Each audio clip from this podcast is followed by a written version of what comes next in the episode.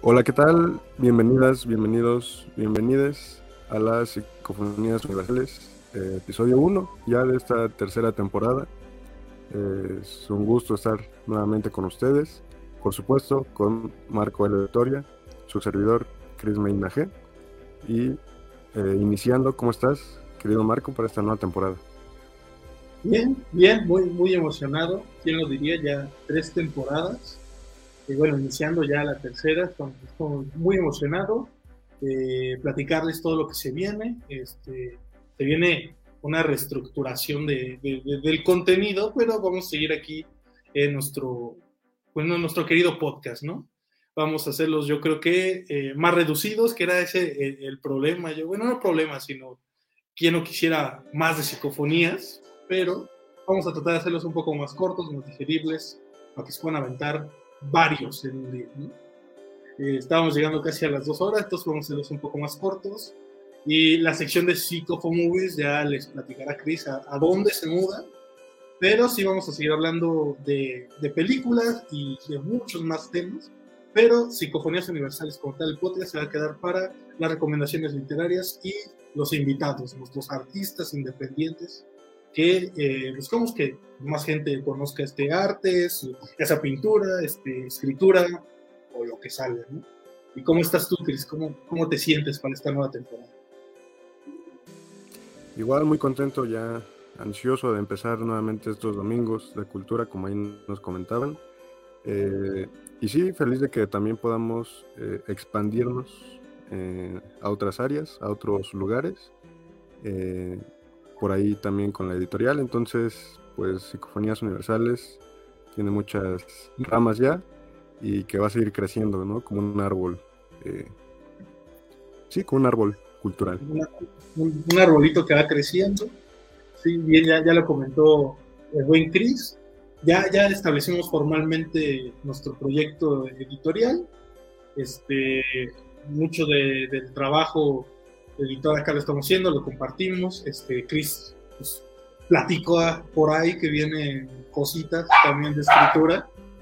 Entonces, ahí vamos a estar. Y por lo pronto, de novedades, tenemos el primer libro de, este autor César Ojeda, de la Ciudad de México. Eh, lo conocí, bueno, tuve la oportunidad de conocerlo por este en, en nuestro podcast, ¿no? Este, dijo que conducía a Arturo Virsi, es un gran amigo de Arturo Virsi, César Ojeda, eh, que en paz descanse. Este, entonces fue la conexión, ¿no? Eh, ojalá hubiera sido en otras circunstancias, pero estuvimos compartiendo, hablando, compartiendo escritos un poco. Eh, le compartí la poesía, él me compartió su prosa y pues ya que estábamos pensando eh, Chris y yo ya form, formalizar este proyecto editorial, pues me mandó este este gran libro de cuentos, se llama Acuerdos de Comodidad. Son 22 relatos de, podemos decir, de un terror cotidiano, algo romántico cotidiano, esta subversión de la cotidianidad, de este status quo, estos personajes, aquí haciendo un poco de, de spam, si me lo permites, Chris, ya que estamos centrados en materia, pues este libro, que son 22 relatos, eh, buscan la subversión esta de la cotidianidad, de este, nuestros personajes han, sus vidas se han ido por ciertas ramas, por ciertas líneas que no le parece ahora sí cómodo, eh, quisieran estar en otro lugar, entonces llegan hasta explosiones violentas o extremas para recuperar eso que creen haber perdido.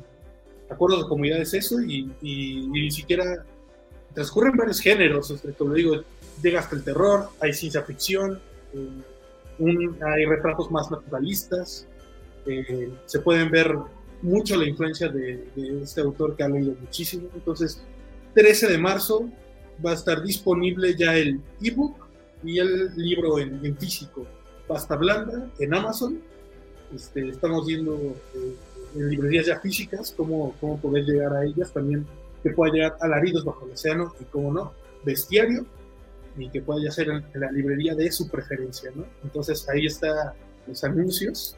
Un poco antes de empezar, y eh, el otro anuncio, yo creo que lo dejamos para el final, para el cierre, que, que, se vienen cositas nuevas donde nos van a estar viendo, pero hablando de otros temas, ¿no? Pero por lo pronto, ¿cómo, cómo vienes para esta temporada de libros? ¿Qué nos piensas presentar en esta temporada? sí. Eh, nada, también comentar que estoy muy feliz de lo que este, estamos logrando y lo que estás logrando tú también, querido Marco. Y, y bueno, esta temporada pues espero eh, que vengan muchos más libros, muchas más este, colaboraciones por, con este, artistas, con amigas, amigos, colegas, ¿no? Que son muy talentosas y talentosos y que creo que nos van a aportar demasiado en esta temporada. Eh, por ahí algunas lecturas eh, pesadas para mí que creo que, que, estoy también algo ansioso ya también por presentarles, eh, que vengo preparando desde el año pasado prácticamente, entonces pues ya espero que se concreten también estas recomendaciones y de pues de esta nueva rama que va a ser para las películas y lo demás, que creo que también nos va a dar otro espacio y, otra vibra, ¿no? Dentro de ese, eh, dentro de esa cápsula que también será como parte de Psicofonías Universales, pero en otra plataforma. Que hablando de eso, pues, ¿en dónde pueden seguirnos? Por si todavía están despistadas y despistados, Marco. Nos pueden seguir eh, principalmente en nuestra página de Facebook, aunque estamos mucho más activos en Instagram, ¿no? A veces es una homologación, pero mejor nos sigan en Instagram, que ahí van a estar en psicofonía, arroba psicofonías.universales, es todas las noticias del podcast, quién, quiénes van a estar, los libros de los que vamos a hablar y noticias de este, de este nuevo proyecto que anunciaremos al final de, de, de este programa. También nos pueden seguir en arroba psicofonías editor, que es la, la página de la editorial de estas ramas que ha ido, que empezó como este podcast, Psicofonías Universales, se han ido extendiendo. También nos pueden seguir como arroba mldic. Y a ti, Chris, me parece que arroba Chris Megodzilla, pueden seguir a, buen Chris ahí en Instagram también, para checar todo lo que está haciendo, llegar todo lo que estoy haciendo, la editorial y el podcast. Y ahora sí, si quieres, Chris, arráncate con, con los libros. Eh, ¿Yo primis o tú primis? Si quieres, eh, tú primis, para, para inaugurar este nuevo. Qué privilegio, muchas gracias. Pues, eh, antes de empezar, vayan a seguirnos si no lo han hecho. Ya, ya les dijeron dónde pueden encontrarnos. Y bueno, eh, el que traigo en esta ocasión, primer libro con el que arrancamos esta tercera temporada. Y antes de eh, tener a nuestra invitada de hoy también, que ya, este, ya verán quién es, si es que todavía no lo saben. Eh, bueno, este libro eh, le llegó a mi papá, ¿no? Por cuestiones así de la vida. bueno, es de un autor que falleció, ¿no? Y que, bueno, estos libros se compartieron como por dar a conocer, ¿no? A, un autor que, bueno, que dejó también su legado en papel, eh, su legado en pluma, y que también es uno de estos trabajos independientes que me parece que tienen eh, un valor también muy especial, porque bueno, eh, parte de ser independientes, psicofonías universales, igual es revista, ¿no? desde el independiente se pueden crear cosas maravillosas, ¿no? Entonces creo que, que siempre es como bien reconfortante encontrarse con este tipo de trabajos. Eh, es algo difícil de encontrar, me parece. Mm, si, ustedes lo buscan, es posible que encuentren un, link Amazon, pero no está disponible el libro. No sé si puede haber como alguna opción en un futuro, ¿no? Puede estar disponible o incluso, no sé, colaborar, ¿no? Porque creo que es como interesante que, que no puede haber como una este, apertura ¿no? de, encontrarlo. Entonces, checaremos ¿no? a, ver formas, pero bueno, ya sin más preámbulo. Eh, intentos ¿no? de J. Flores Monje, segunda edición.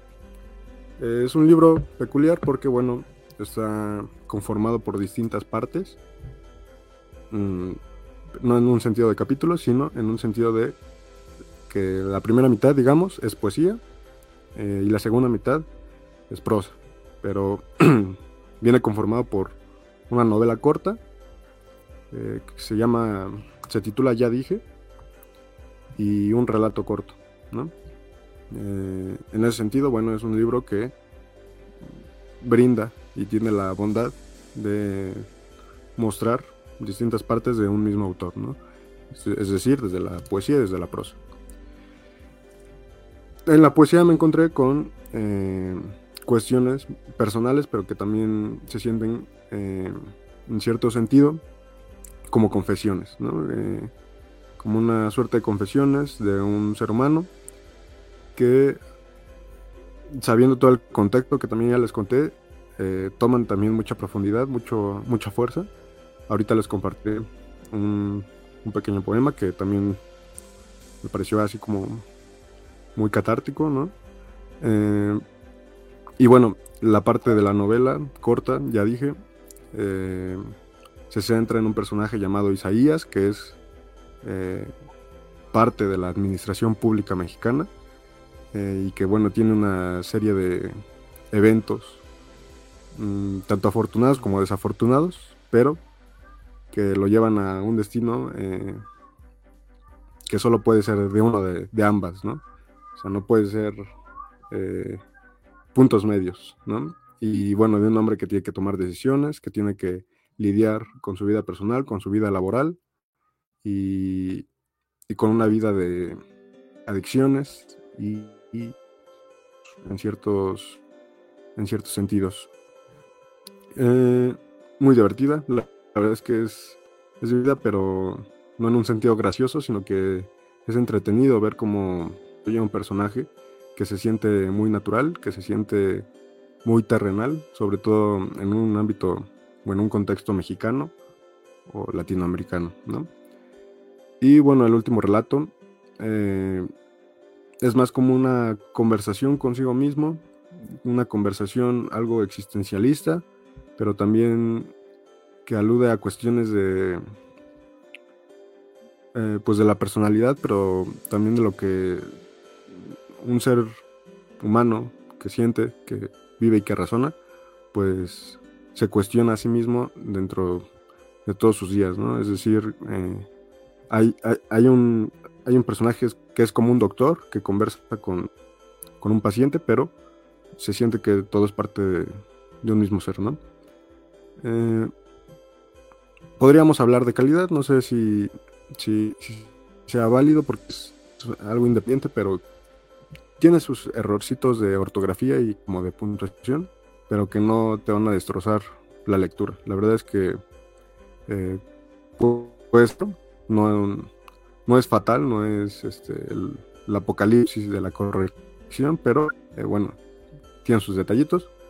Mm, claro, normal de, un trabajo independiente, no, no es justificando, ¿no? Como el independiente tiene que ser así, pero bueno, tiene sus errorcitos y se entiende. Eh, pero bueno, eh, se rescata con el contenido. La verdad es que el contenido se siente muy personal, se siente eh, como abrir una caja fuerte, ¿no? de un ser humano, abrir esa parte más personal, ¿no? Que nos entregó este autor y que nos dio, este, pues bueno, no sé si para la eternidad o por lo menos hasta que este libro en físico que que yo tengo, que seguramente algunos más tendrán por ahí, eh, sigan existiendo, ¿no? Y puedan también compartidos. Eh, de ahí que sea un poco triste que no se pueda conseguir tan fácilmente, pero bueno, eh, tal vez del mano a mano quizás sea una opción, ¿no? y bueno, les voy a compartir uno de los poemas que vienen que pues sí me, me llegó en un sentido de que el contexto que ya les había mencionado al principio de esta recomendación, pues bueno, ya tiene un trasfondo que, es válido, ¿no? Para tenerlo en cuenta en este plano. Eh, se titula Tal vez cuando me vaya. Eh, tal vez cuando me vaya, que no desaparezca yo del todo, quizá tenga la suerte que alguien haya que me dé entre sus recuerdos acomodo. No espero ciertamente el culto a mis bondades, si las hubo, porque fui del mal ajeno indiferente y mi orgullo por encima siempre estuvo. Pero a pesar de todo, seguro alguna vez hice algo bueno y es posible que de algún modo encuentre eco en un espíritu sereno. Si nadie se cuida, a quien quiera escuchar mi ruego apelo, para que junto a mi tumba alguien musite, Padre nuestro. Eso, eh, se siente como personal, se siente como una suerte de conexiones, ¿no? Muy subjetivas, muy eh, cerebrales, por decirlo de alguna forma. Y, nada, quería iniciar como esta temporada también con algo eh, que fuera como especial, que fuera particular, ¿no? Así que la recomendación de hoy es Intentos de J. Flores Monje. Eh, si es que pueden acceder a él, pues fantástico, y si no, pues veremos qué se puede hacer. Muy buena recomendación de eh, nuestro amigo Chris. Intentos, sí, se, también hice el intento de buscarlo y este, en Amazon no estaba. Sí hay un link, eh, pero dice que no sabe cuándo va a estar la obra disponible o no sabe Amazon si volverá a estar disponible. Me parece que es del editorial Porrúa, entonces si hubiera un, eh, alguien quisiera recuperarla, tendría que ser directamente con la editorial mexicana Porrúa, buscar en su catálogo y, ver, ¿no? Si todavía tienen los derechos, luego por eso ya no se reeditan, los derechos se, se, gastan después de un tiempo y luego de un tiempo hay veces que pero va a pasar mucho tiempo antes de que la obra entre en dominio público y pudiera hacerse revisiones por cualquier editorial, ¿no? Sin, sin tener que comprar los derechos, ¿no? Como es el caso este año de, me parece, eh, Las olas de Virginia Woolf eh, ya es de dominio público, este, y más obras que ya son como de 1920, 23, ya se cumplieron 100 años, ya son de dominio público y esa es la razón por la que Drácula, Frankenstein y demás de la época romántica haya muchísimas ediciones de muchísimas editoriales, ilustradas este, y demás formas, este, novela gráfica, y es porque justamente estos derechos pues ya, ya son del dominio público. Entonces pues habrá que esperar para, para que estas obras independientes, que alguna vez tuvieron un contrato con una editorial pequeña, pues entren en dominio público y se pueda hacer reediciones. Pero gran, gran obra, me parece, con lo que has comentado, es una especie de experimental este, entre prosa y, poesía y novela, un poco novela corta. Entonces, eh, gran vayan a, a, buscarla, si no, contacten a Cris y a ver si puede hacer un, intercambio, un préstamo de libros a corto plazo y pues, eh, darle difusión a la obra.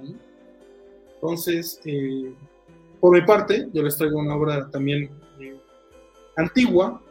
les voy a dar la reseña y después cosas eh, específicas que a mí me gustaron. Eh, les voy a traer, les traigo Justin, o Los Infortunios de la Virtud, de El Marqués de Sade.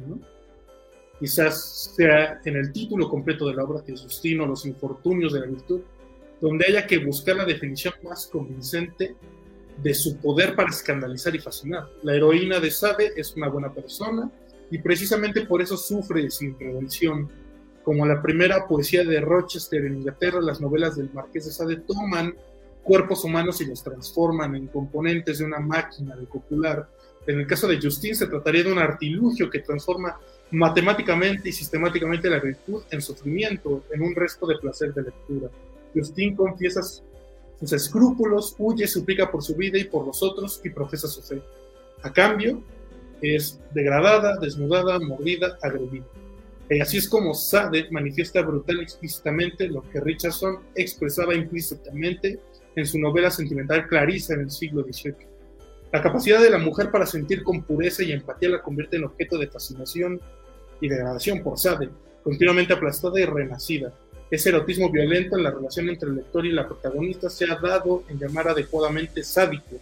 El Marqués de Sade nos arrastra a una deseada complicidad con los torturadores de Justin, y consigo mismo como escritor, a pesar de que él fue recluido en un psiquiátrico y sus obras destruidas, el desafío constante que Justin ofrece a las comodidades de nuestra autoridad no puede borrarse tan fácilmente.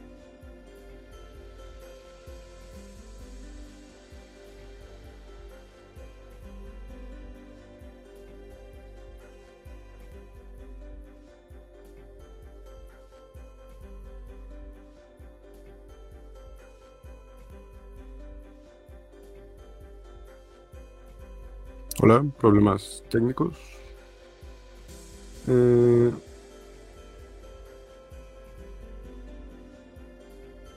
no sé si, si soy yo o perdí por un momento al buen Marco. Eh, iniciando la temporada con fallas técnicas. Una disculpa, saben que, bueno, como esto se hace en vivo, tiene sus, sus cuestiones.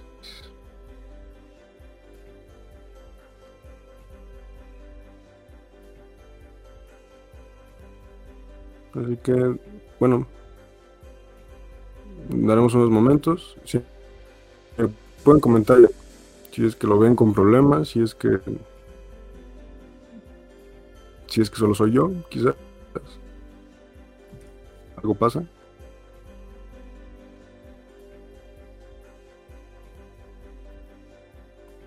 Bueno. Sí, desapareció Marco. Bueno, pero ¿no? De esta obra, Justin, de El Marqués de Sade.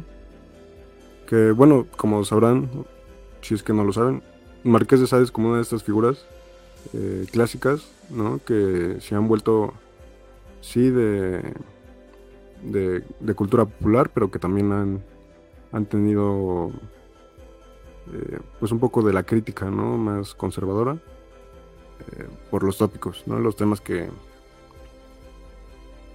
que, daba, ¿no? De una moralidad muy amplia, muy abierta pero que ha trascendido, ¿no? que ha trascendido y que se ha vuelto con una figura importante en, la literatura. Eh, ya regresó nuestro querido Marco para tomar. Hola, hola, ¿me escuchas? Más o menos. Sí. Bien. Sí, em, Creo que se cortó, ¿no? O sea, no sé hasta qué punto se escuchó o no se escuchó, entonces Pues, si gustas, eh, no sé si quieres volver a empezar o como dar ya este tus impresiones, ¿no? Personales, tal vez.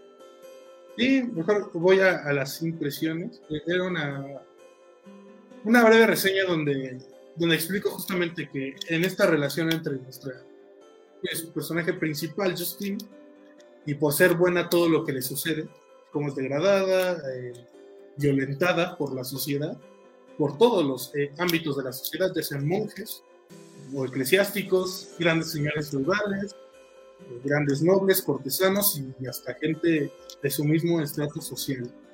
Y a esta relación de disfrute y odio entre lo que le sucede a la protagonista y lo que escribe el marqués de Sade, pues le denominó el sadismo, ¿no? Es de disfrute por el dolor y el dolor ajeno, ¿no? disfrute por este dolor tan extremo. Entonces, en, la obra está, dividida, está dedicada a unas amigas, Clementa, y eh, me gustaría leer porque da el tono un poco de la obra, y dice, y si el proceso de Tartufo, refiriéndose a Molière, fue incoado por unos santurrones, el de Justin será obra de los libertinos, ¿Inspiran acaso escaso temor mis razones desveladas por ti?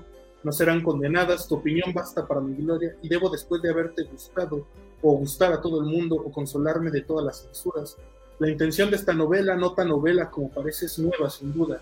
El ascendiente de la virtud sobre el vicio, la recompensa del bien, el castigo del mal, suele ser el desarrollo normal de todas las obras de este tipo. No es algo demasiado manido, para ofrecer por doquier el vicio triunfante y la virtud víctima de sus sacrificios. Pues ahí eh, expresa completamente el Marqués de Sade su, intención con esta novela. Eh, la historia es sencilla, trata sobre Juliet y Justine, dos niñas que quedan huérfanas a temprana edad, como a los 12 años. Juliet decide irse con una, una madame y convertirse en prostituta desde los 12 años, y Justine decide trabajar o, ganarse el dinero honradamente, como ya lo creen. Los trabaja haciendo limpieza en casa de grandes señores, panadería, trabajo común de la época, que es más o menos el, es el siglo XVIII ya entrando, eh, entrando al XIX.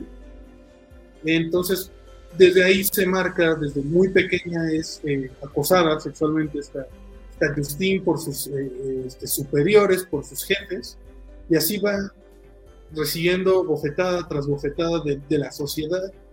Después es, es, apresada, piensa que su héroe, a veces, no me gusta, pero, pero es la primera vez que se subvierte la, la figura del héroe, de, del caballero, caballeresco, porque muchas veces es atrapada por, por agresores, Justine, y es liberada por alguien, pues ya galante, caballeresco, y después se da cuenta que es peor que sus anteriores agresores. Entonces va en una escalada constante. Eh, no es un libro para estómagos, este, pues ahora sí que sensibles, porque es súper gráfico, es, es casi pornográfico. ¿no? La, escena, o más bien el capítulo que más sufrí leer de, del Marqués de Sade eh, fue la de los monjes que huyendo de, unos captores que eran como unas tratantes de blancas de ese tiempo, pide ayuda en un, monasterio, pero es un monasterio que está pues muy alejado de lo que sería el castillo o el centro económico de, de Francia, muy al sur, está como escondido, ella pide ayuda y, y, le preguntan hasta los monjes si viene sola o si alguien más la acompaña, si es hija de familia, y al darse cuenta que era huérfana, que nadie la buscaba y que era pues básicamente nadie en la sociedad francesa de ese tiempo, la deciden apresar, entonces se da cuenta que hay un sistema debajo de, de, pues, del monasterio que tienen atrapadas a más de 200 jovencitas que ocupan esto el, padre y sus eh, monaguillos, los ocupan pues, para saciar sus, sus instintos sexuales, ¿no? De distintas maneras, de, de, violencia y demás, ¿no? Y además es un sistema donde además dicen que después de pasar este, cierta edad las van a dejar libres, ¿no? Como si fuera un campo de concentración y Justin se entera por por casualidades del destino, que, que, después de cierta edad, pues realmente no las dejan ir, las matan, ¿no? Entonces ella escapa y, son una serie ahora sí de infortunios, justamente por ser buena, justamente muchas veces estos a figuras de autoridad le dicen que va a obtener dinero y va a obtener poder si se corrompe, ¿no? Si hace del disfrute de, de este sufrimiento de los demás, pero ella no, ella sigue siendo un alma buena y es que Marqués de Sade se burla justamente de estas de esto, lo quiero equiparar como eh, más cultura pop, como el Joker del Caballero de la Noche, que just, justamente busca mostrarle a nuestro héroe, en este caso Justin, que la sociedad está corrompida, que la moral está corrompida, ¿no?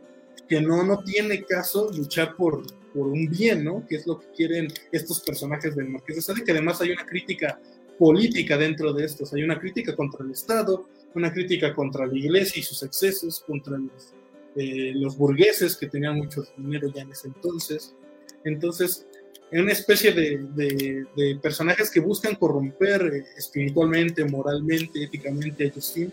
Justin se mantiene firme y al final de la novela se encuentra Juliet, a su, a su hermana, después de muchos años, casi como los 30 años, que ya se consideraba muy, muy grande en esa época.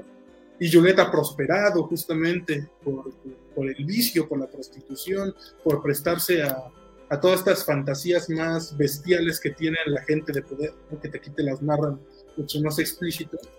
Entonces Juliet le da eh, un hogar y aún así el marqués de Sade se burla una vez más y a nuestra protagonista le cae un rayo al final de, de, de la historia y la mata, o sea, y, te da a entender que una crítica como más metafísica a Dios, ¿no? Que a Dios no, o es lo que cree Marqués, a Dios no le importa si te comportas bien o no te comportas bien, ¿no? que es más, es del azar, o justamente, o se ríe de las personas que son, son personas buenas y buscan este, el bien común. Y ahí Juliet, eh, en un plot twist, Juliet, después de ver de lo que le ha pasado a su hermana que siguió el camino de la virtud, decide tomar ese camino de la virtud, ¿no? pobre día que lo tomó toda la vida, yo ya disfruté del vicio y hice dinero a través de esto. Este, sí, hay que tener mucho estómago para leerlo y, y mucha sensatez a, a, quienes se lo recomiendan. ¿no? Yo no lo recomendaría para menos de 21 años. ¿no? Pues hay que tener cierto bagaje eh, para entender como las formas, este, las metáforas, las alegorías que usa el Marqués de Sade. ¿no? porque no habla justamente, no es de una chica, está hablando de, del pueblo francés y habla del Estado y habla de la iglesia, y habla de Dios, sobre estas ideas pre-revolución francesa, ¿no? que, que, habrían de cambiar a todo el mundo. De hecho, el marqués de Sade estuvo, estaba recluido en la Bastilla el día que la tomaron, entonces, y fue uno de los que alentó a que fuera tomada. Él, dicen que los guardias le decían que se callara y él se mantuvo horas y horas, horas hablándole al pueblo que se levantara contra el rey, contra la reina, ¿no? Entonces, el marqués de Sade este, usó formas muy extremas para hacer una crítica social, una crítica eh, sexual, una crítica ideológica a la sociedad francesa de ese tiempo, pero creo que vale la pena leerlo, ¿no? pero leerlo con conciencia de que eran otros tiempos, ¿no? O sea, esto no sería publicable el día de hoy, ¿no? O sea, ninguna editorial se aventaría a publicar una historia de estas, porque además es tiene un fondo misógino, misógino propio de, de la época, ¿no? por todo lo que le acontece a Agustín. ¿no? Entonces, hay que saber cómo leerlo y es la recomendación. Es una recomendación, no digo si buena ni mala, yo no la disfruté, pero entiendo su importancia literaria, entiendo cómo motivó, ya sea como Voltaire, Rousseau, y Marqués de Sade tiene su lugar dentro de la literatura universal, eh, un podio de, lo extremo, ¿no? De hecho, pocas adaptaciones se han hecho a sus novelas, la más famosa es de Pier Paolo Pasolini, del Saló o 120 días en Sodoma, que hizo como una extrapolación de, de esa novela de 120 días en Sodoma, pero ambientada en la Segunda Guerra Mundial, ¿no? Es que las historias del Marqués de Sade lo que siento es que se pueden extrapolar a cualquier situación de nuestra sociedad, porque sigue habiendo estos excesos de, de la clase dominante, sigue habiendo estos excesos de posiciones de poder, y el que lo resiente pues son los, los de abajo, el pueblo, la gente común. Entonces, eh, aquí están. Marqués de Sade, eh, ya no dije la, la edición, es Mirlo Pocket, pero no me gustó tanto.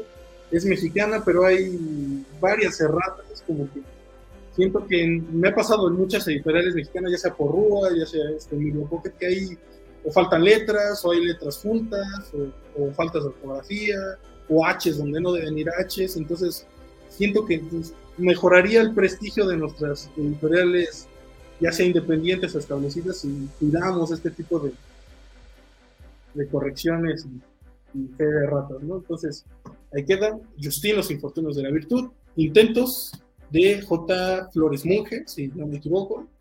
¿Y qué te pareció? Eh, si has leído al Marqués de Sade, has tenido acercamientos, ¿qué opinas de eh, de, de, esto que, que, que, traes a la plática de la película 120 días de Sodoma. Eh, película que le costó la vida a su director, a Pier Paolo Pasolini, por la temática de la misma película, ¿no? Entonces, desde ella entiendes un poco la crudeza, tanto del Marqués de Sade, como mm, sí de su pensamiento, pero también de su crítica. Eh, eh, y las cosas pues, son casi eh, imposibles que no sea brutal, que no sea eh, excesiva, que no pero, es que así es, ¿no? Así es, así es como tiene que ser adaptado al marquesado y pues a Pablo Pasolini le tocó que, que, no, que no le partió a muchas personas, ¿no? Entonces, bueno, si han visto esa película, creo que también es una película extremadamente fuerte. Eh, también hay, hay otra película que se llama Marquís, que retrata eh, esta parte del Marqués de Sade cuando es eh, recluido eh, tiene como su parte chusca, pero, pero también eh, es flexiva, tiene unos diálogos que también me parecen muy importantes, de cómo él sí era una persona que convivía con la sexualidad de una manera bastante peculiar, no solo en su literatura, sino en su vida eh, común, ¿no?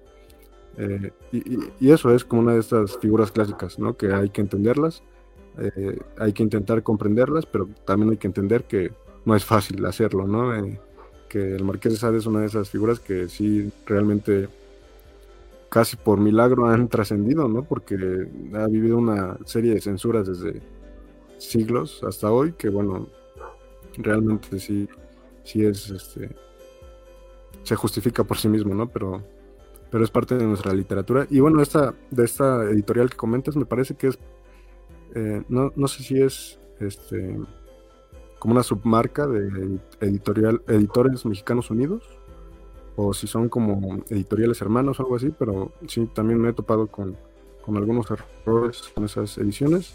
Pero bueno, eh, digamos que una de cal por, otra porque los es bastante eh, económicos, ¿no? Entonces, bueno, quizás podría mejorarse con la constitución, pero por lo menos son un poco accesibles, ¿no? Para el, público, por lo menos en México, que creo que es obstáculo.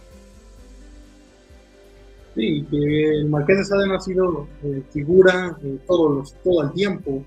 Eh, se hizo un redescubrimiento muchísimos años después, casi por la época de la Segunda Guerra Mundial, cuando toman la Bastilla muchos de los escritos, eh, muchas de las novelas de Marqués de Sade son destruidas cuando se lee el contenido, más de los este, liberales, aún así, ¿no? que eran eh, justamente textos que apoyaban esa ideología, muchos de ellos se escandalizaron al leerlos, se quemaron, pero eh, me parece que Justin, Juliet, Filosofía de Tocador y 120 días en Sodoma fueron rescatadas por gente de la aristocracia que gustaba de su literatura, la guardaron muchísimo tiempo y más o menos por la época de la Segunda Guerra Mundial se recuperaron los folios originales y se empezaron a hacer las ediciones. Entonces el Marqués de Sade no fue un fenómeno literario hasta el siglo pasado y eso que se escribió pues 200 años antes, Entonces hay que checar cómo a veces estos escritores perdidos, ¿no? Justamente lo que decías del autor de intentos, que hay poco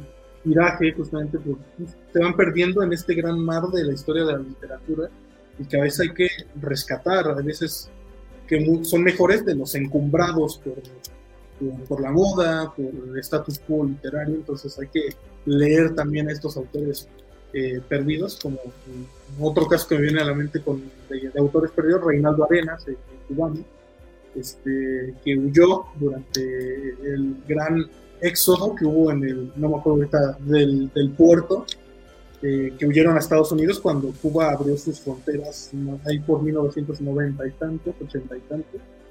Entonces, eh, él, eh, de hecho, odiaba a, García Márquez por, ser amigo del régimen cubano y porque le dieron el Nobel. Él era más borgiano en este caso. Él decía que mayor de la literatura había sido Jorge Luis Borges y que se le hacía una grosería que nunca le hubieran dado el premio Nobel de literatura, ¿no? Pero es uno de estos autores perdidos que apenas con, con, esta globalización se puede recuperar. No va a ser un hit como, como en este caso, porque ya hay autores establecidos en el establishment literario actual, en el canon literario actual, pero pues hay que recuperarlos y tratar como en nuestros proyectos eh, independientes, darles difusión, ¿no? Y ahora sí, si no me extiendo, Chris, entonces, eh, si quieres, pasamos con la invitada, ¿no? Una gran invitada tenemos el día de hoy, ¿no? Sí, ya. Ahora sí, ya a la mitad de hoy. Eh, ¿Quieres ser el marco o de presentar? Tú, tú, dale. Tú, tú dale. ¿Yo? Vale. Sí. ok. Entonces, Pues regresa para esta tercera temporada una gran amiga y colega, eh, de la Facultad de Contaduría y Administración de la UNAM, bailarina y pintora en sus ratos libres, amante de la lectura y de los paseos al atardecer. Le encanta estar en compañía de su familia y amigos y aprender cosas nuevas es su pasión. Eh, recibamos nuevamente, con mucho gusto, a Yami Lima. Hola Cris, hola Marco. Hola Yami, ¿cómo estás? Muy bien, gracias. Estoy muy contenta de que me hayan invitado. Estoy emocionada de regresar. Emocionada también de ver su nuevo contenido. Excelentes recomendaciones de libros. O sea, creo que mm, nunca terminamos de sorprendernos de la vasta literatura que tenemos tanto en nuestro país como en el mundo.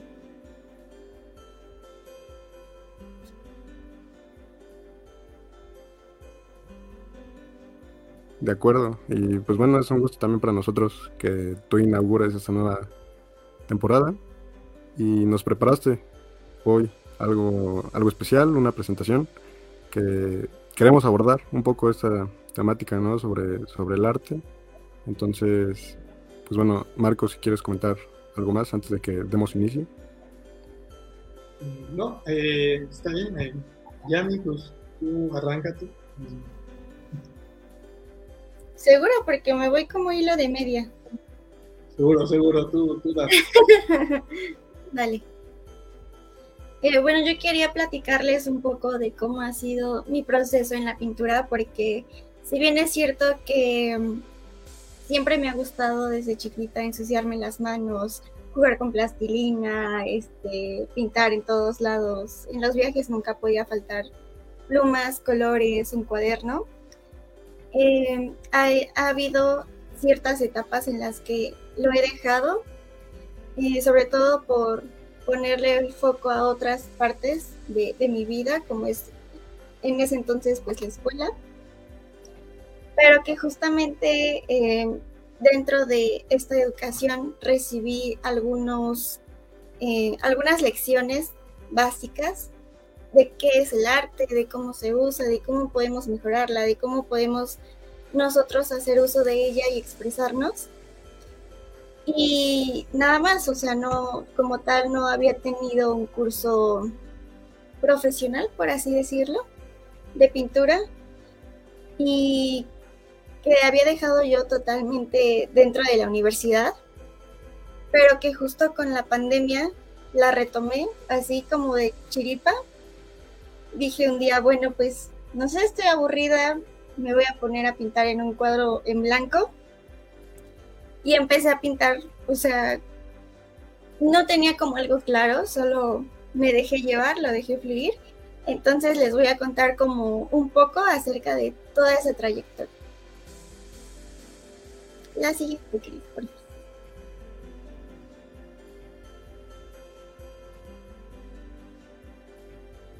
Bueno, ¿qué me inspira para pintar? Eh, son dos cosas, son dos procesos diferentes hay veces en las que sé perfectamente cómo quiero que una pintura me haga sentir y en eso me baso. Y nace de un recuerdo, nace de un momento, de que en muchas veces, no sé, estamos con un ser querido, un amigo en el que no frecuentamos tanto y estamos, no sé, charlando de esas eh, pláticas de la vida, a veces muy personales, y que nos gustaría guardar ese recuerdo en nosotros y que mantenemos, pero pues no sé, nosotros seguimos con nuestra eh, vida cotidiana y puede que se nos olvide. Entonces, la manera en la que a mí me gusta justo como pasmar ese recuerdo, ese momento, esos sentimientos que a mí me dejan son en la pintura. Entonces, em, busco a veces sí inspiración de otros artistas Em, generalmente me gusta de justo de, pinturas, porque no tanto de mm, cosas reales, por decirlo de alguna manera, sino ya plasmados en pintura, y como, fuera, ¿no? O sea, puede ser al óleo, en gis, el lápiz. Realmente no importa porque al final es una excelente base en la que me mantengo para poder entonces yo hacer mi pintura, que no es em, como tal una copia, sino que es una inspiración en la que me baso y yo le voy metiendo de mis elementos, de justo de estos sentimientos ya más personales.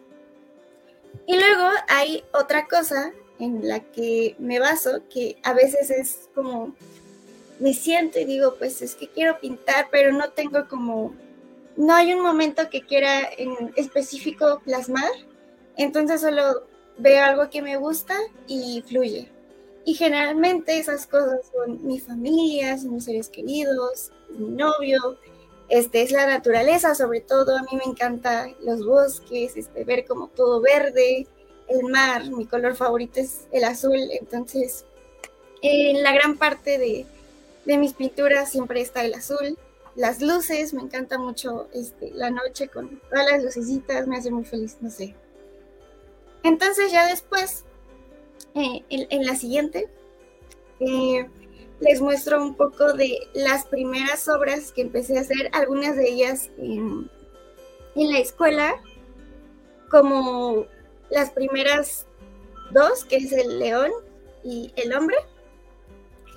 Eh, una en lápiz y la otra fue en un papel especial que fue como rasgado.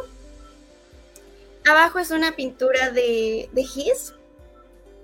Y las últimas dos son justo las que empecé a hacer cuando empezó la pandemia. De hecho, la que tiene como la montaña y el arbolito fue la primera que, que hice. O sea, la primera, la primera. Obviamente se puede notar que había muchas áreas de oportunidad, ¿no? Pero en ese momento la verdad es que el fin no es que te salga perfecto. O sea, como artista eh, aprendes a que mm, no, no tienes que obsesionarte con que tu árbol quede perfecto, con que ciertos elementos se vean tan realísticos o se vean, este, no sé, a lo mejor como lo ves tú en tu mente, sino que debes de dejar que todo eso fluya y poco a poco vas a ir mejorando, ¿no? O el chiste de todo es irlo practicando.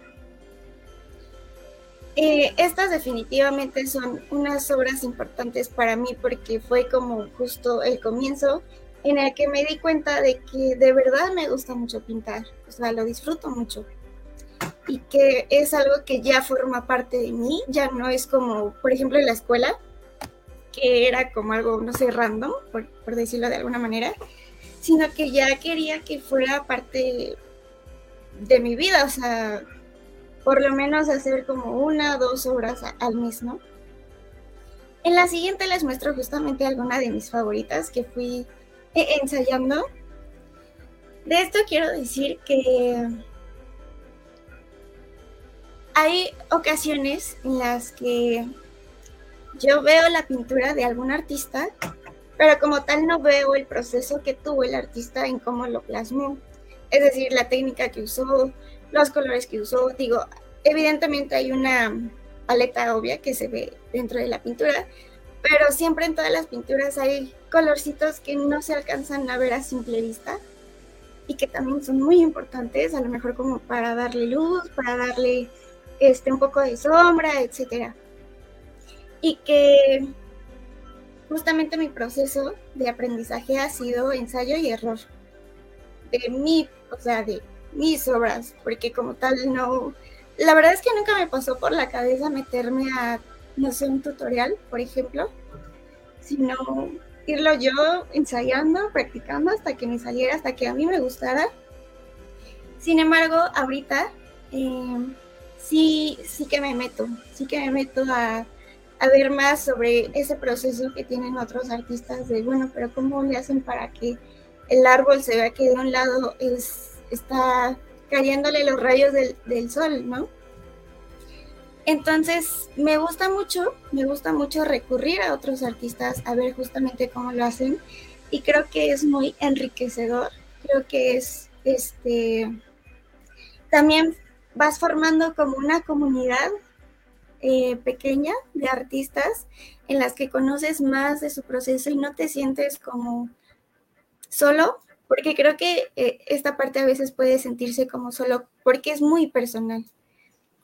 Eh, sí que al final lo, lo compartes con otras personas para que puedan apreciar tu arte, pero creo que el proceso a veces es muy solitario en ese sentido y que te sientes a charlar o no, o te sientes a leer, o te sientes a ver cómo otros artistas este, hacen su proceso y que también les cuesta mucho trabajo porque em, justo en esta investigación que, he estado teniendo últimamente, hay muchos que ellos decidieron no em, basarse en otros artistas, no ver obras de otros artistas, porque les daba celos de, es que a él sí le sale, ¿no? La nube, que a mí no me sale, o no le sale ese atardecer que a mí me gustaría que me saliera y que fue un proceso como despegarse de esos sentimientos tan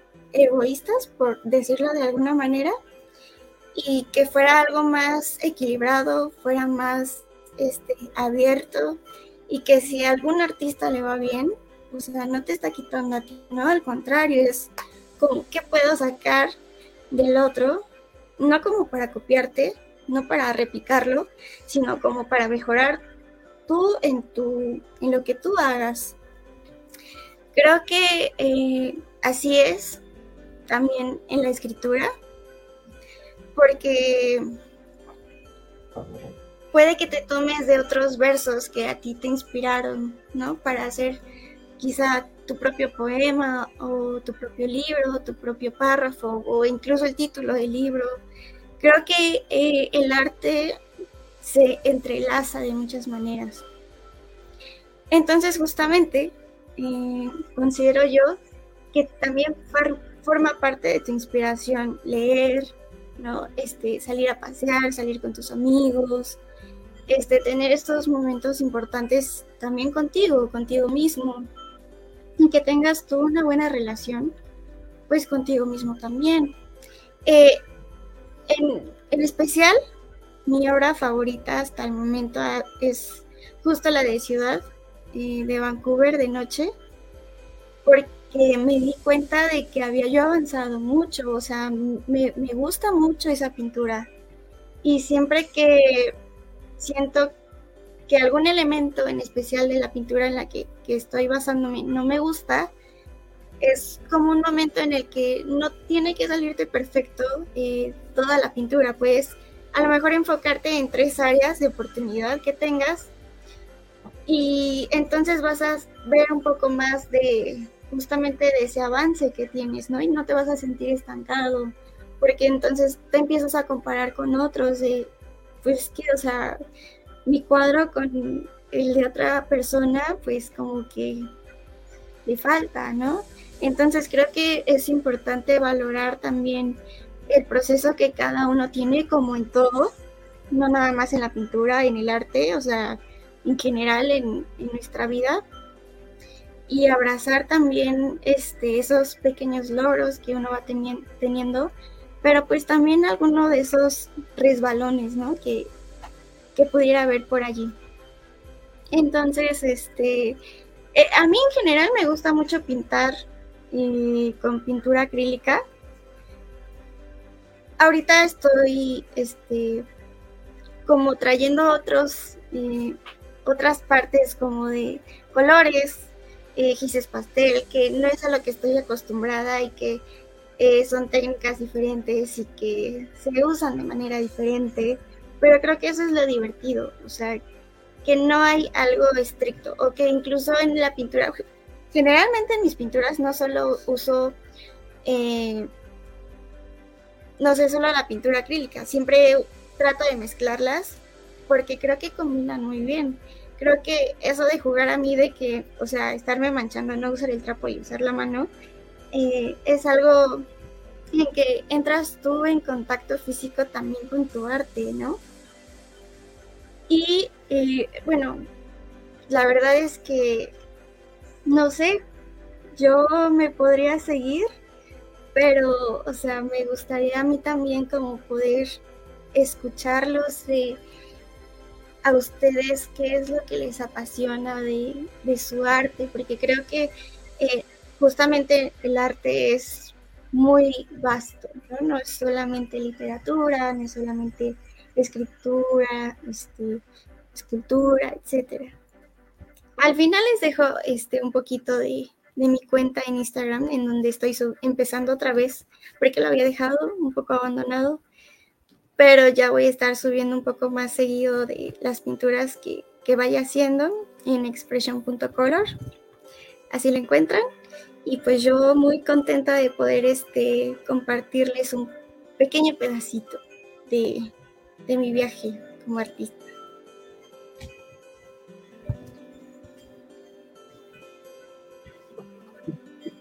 Pues a mí me gustan las pinturas, o sea, las que haces. Eh, eh, en cuanto vi, eh, las vi, supe que tenías que, venir otra vez al programa.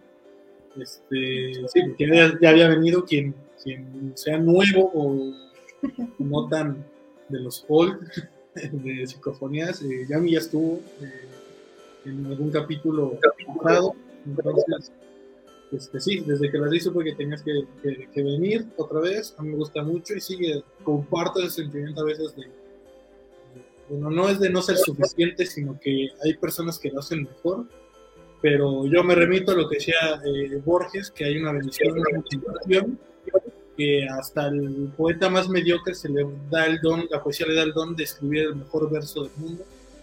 Entonces, es eso, ¿no? Es, es lo que dices, es error, seguir avanzando, atreverse, ¿no? Porque muchos no se atreven hasta tener la experiencia, ¿no? Y lo que tiene de ganas de experiencia, pues va a pasar muchos años, ¿no? Este, Chris, ¿a ti qué te parece? son más cercanos ustedes dos, supongo que ya conocías este, este gran talento, es un descubrimiento nuevo, aparentemente nuevo. Sí, pues me ha tocado ver un poco de, ya de hace tiempo, de lo que hace Yami en, en, la, en la cuestión de la pintura. La verdad es que ha tenido un proceso bien interesante porque ella misma nos comenta, ¿no? Que al principio era como más autodidacta, un poquito más autónomo, y después fue incluso checando, ¿no? Otras técnicas, otros, otros estilos. Y creo que eso, ¿no? Es lo que hace que el arte sea más que un hobby, ¿no? Que sea parte de nuestras vidas.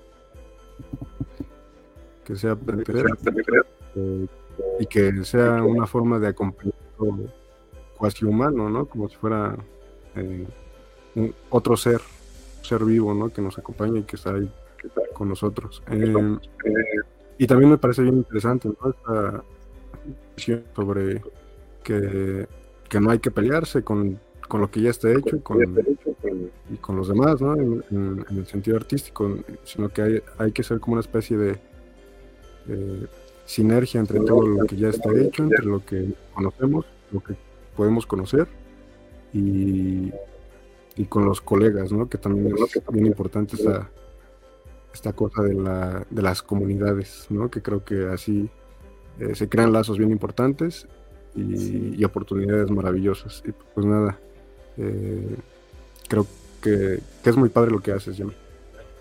Muchas gracias, Cris. Gracias, Marco. Pues yo este, me quiero despedir diciéndoles una frase de Julia Cameron que dice que es más fácil pintar que justamente no hacerlo. Creo que es eh, mucho más fácil, como decía Marco, atreverse a hacer las cosas y que no va a pasar nada, nadie se va a morir si no, no nos sale a la primera, ¿no? Entonces yo los invito a que cual sea su pasión, este, no esperen otro día más para empezarla. Gracias, muchas gracias por, la invitación, Cris, Marco. Esta es tu casa y cuando haya más avances de tu proceso, o cuando ya vayas bueno sea el día en que hagas una exposición, pues, presentarlo y, hablar sobre eso. Igual ya me ha sido un gusto. Eh, esperemos poder colaborar en amplios sentidos en el futuro eh, y que sigas creciendo, ver cómo has crecido en, en muchos aspectos es maravilloso para ser como yo. Entonces, Psicofonías Universales está también muy agradecido contigo por eh, inaugurar esta tercera temporada, ¿no? De esta manera. Eh, si nos están escuchando en Spotify, váyanse a YouTube para ver la presentación, que también está eh, perdida. Muchas gracias, ¿Y ¿Algo más que quieras comentar? No, muchas gracias, Cris. Gracias otra vez por la invitación. De verdad creo que es muy importante para todos los invitados a los que vienen, eh, justo ser escuchados, ser, este, tener esa posibilidad de expresarse un poquito y de compartir con ustedes em, sobre nuestra vida, sobre lo que hacemos y enriquecernos de, todos, tanto de ustedes como de nosotros nosotros con ustedes. Creo que ese es lo más importante.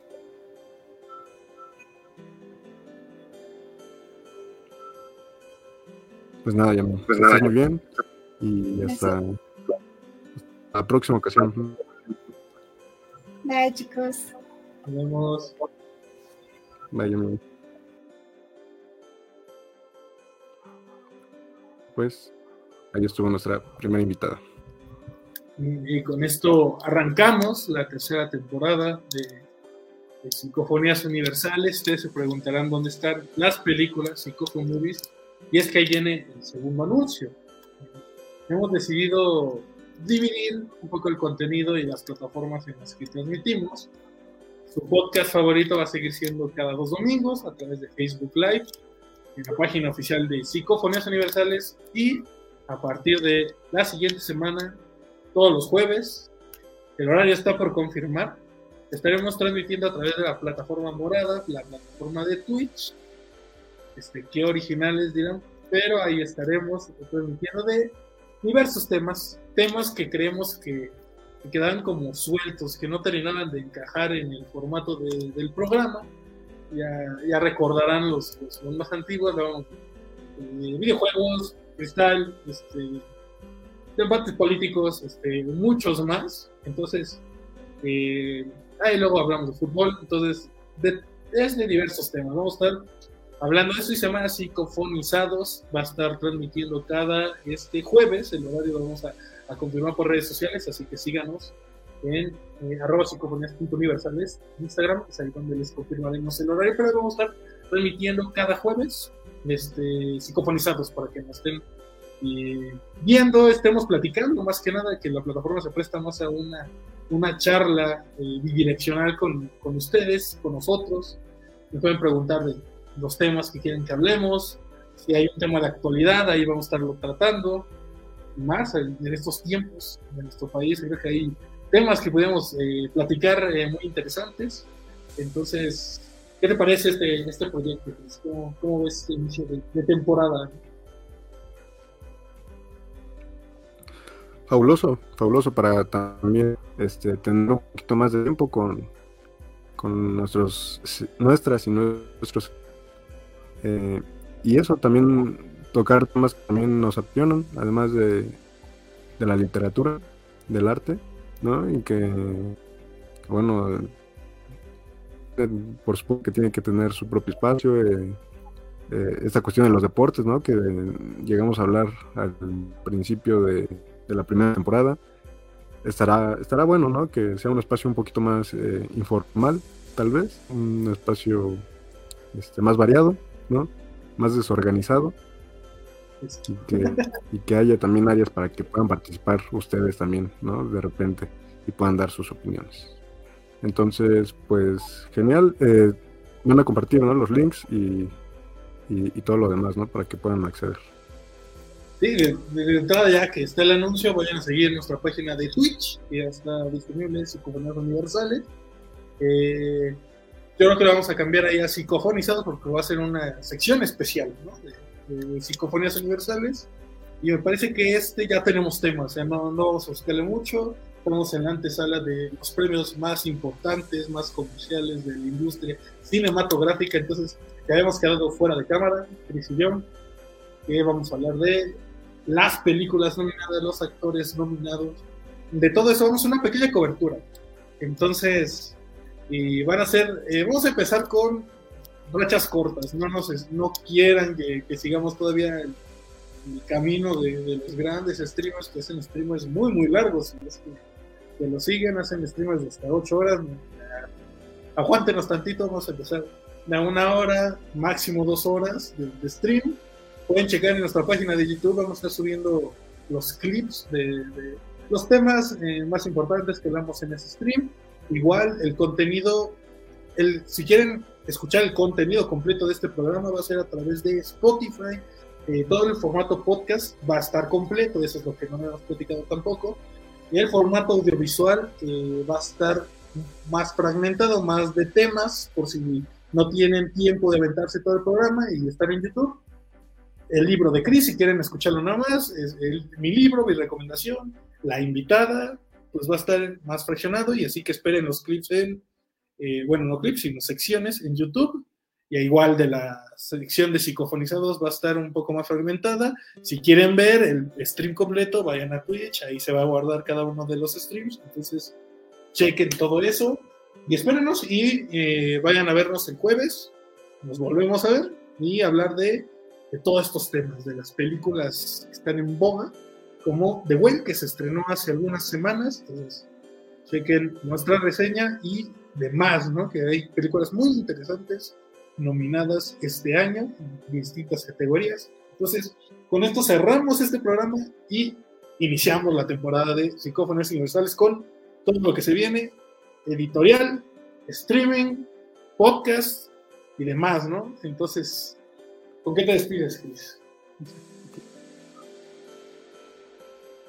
Nada más decir que ahora sí más universales que nunca, ¿no? Ya abarcando áreas de todo tipo y varias plataformas para que si una no les acomoda, pues se vayan a la otra y si no, vuelvan y, los capítulos, siempre estén ahí dando apoyo y, recomendaciones, como no, y eh, que eso, no, no vamos a desechar lo que antes teníamos, sino que solo se va a pasar para, para Twitch, ¿no? Para que no crean que es como ya no películas, ¿no? Sino que eso ya va a estar en otro, en otro formato y en otra plataforma. Y, bueno, pero vamos a seguir siendo este, estos dos marabones de siempre, ¿no? sí, estos dos seres bigotones. Los, los bigotones de psicofonías universales y se vienen muchas cosas. Me encantaría tener el tiempo de platicarles de todo lo que se viene, presentaciones en vivo, este, ferias más, o sea, se viene con todo este año y, es creo que un parteaguas. Nos pueden seguir en formato podcast en Spotify, Apple, Amazon, en todas las plataformas eh, más conocidas y menos conocidas también. Estamos hasta en 15 plataformas de, podcasting. Vamos a estar en Twitch, vamos a estar en YouTube, ahí van a ver las secciones favoritas, si no quieren ver todos. Y síganos en Facebook, Instagram, estamos como Psicofonías Universales, somos los únicos. Y TikTok, olvídense de TikTok, TikTok nunca existió. este, no creo volver pronto. Este, y pues ahí está, ¿no? Y síganos, ¿no? Crisme Godzilla, el Vic, Timo Victoria, ¿no? tengo aparte el proceso de edición y de escritura, ahí también pueden seguir si les interesa, y Psicofonías Editor en la editorial. Entonces, nos vemos hasta dentro de dos domingos. Y, más invitados y más libros. Claro que sí. Dejen sus recomendaciones por si quieren que invitemos a alguien, ¿no? O hablemos de algún libro. Pues estupendo. Ya también tenemos ahí algunos libros que vamos a leer ambos también para, para ver, ¿no? Entonces, pues nada, nos vemos a la próxima y eh, no sé, psicofonismo.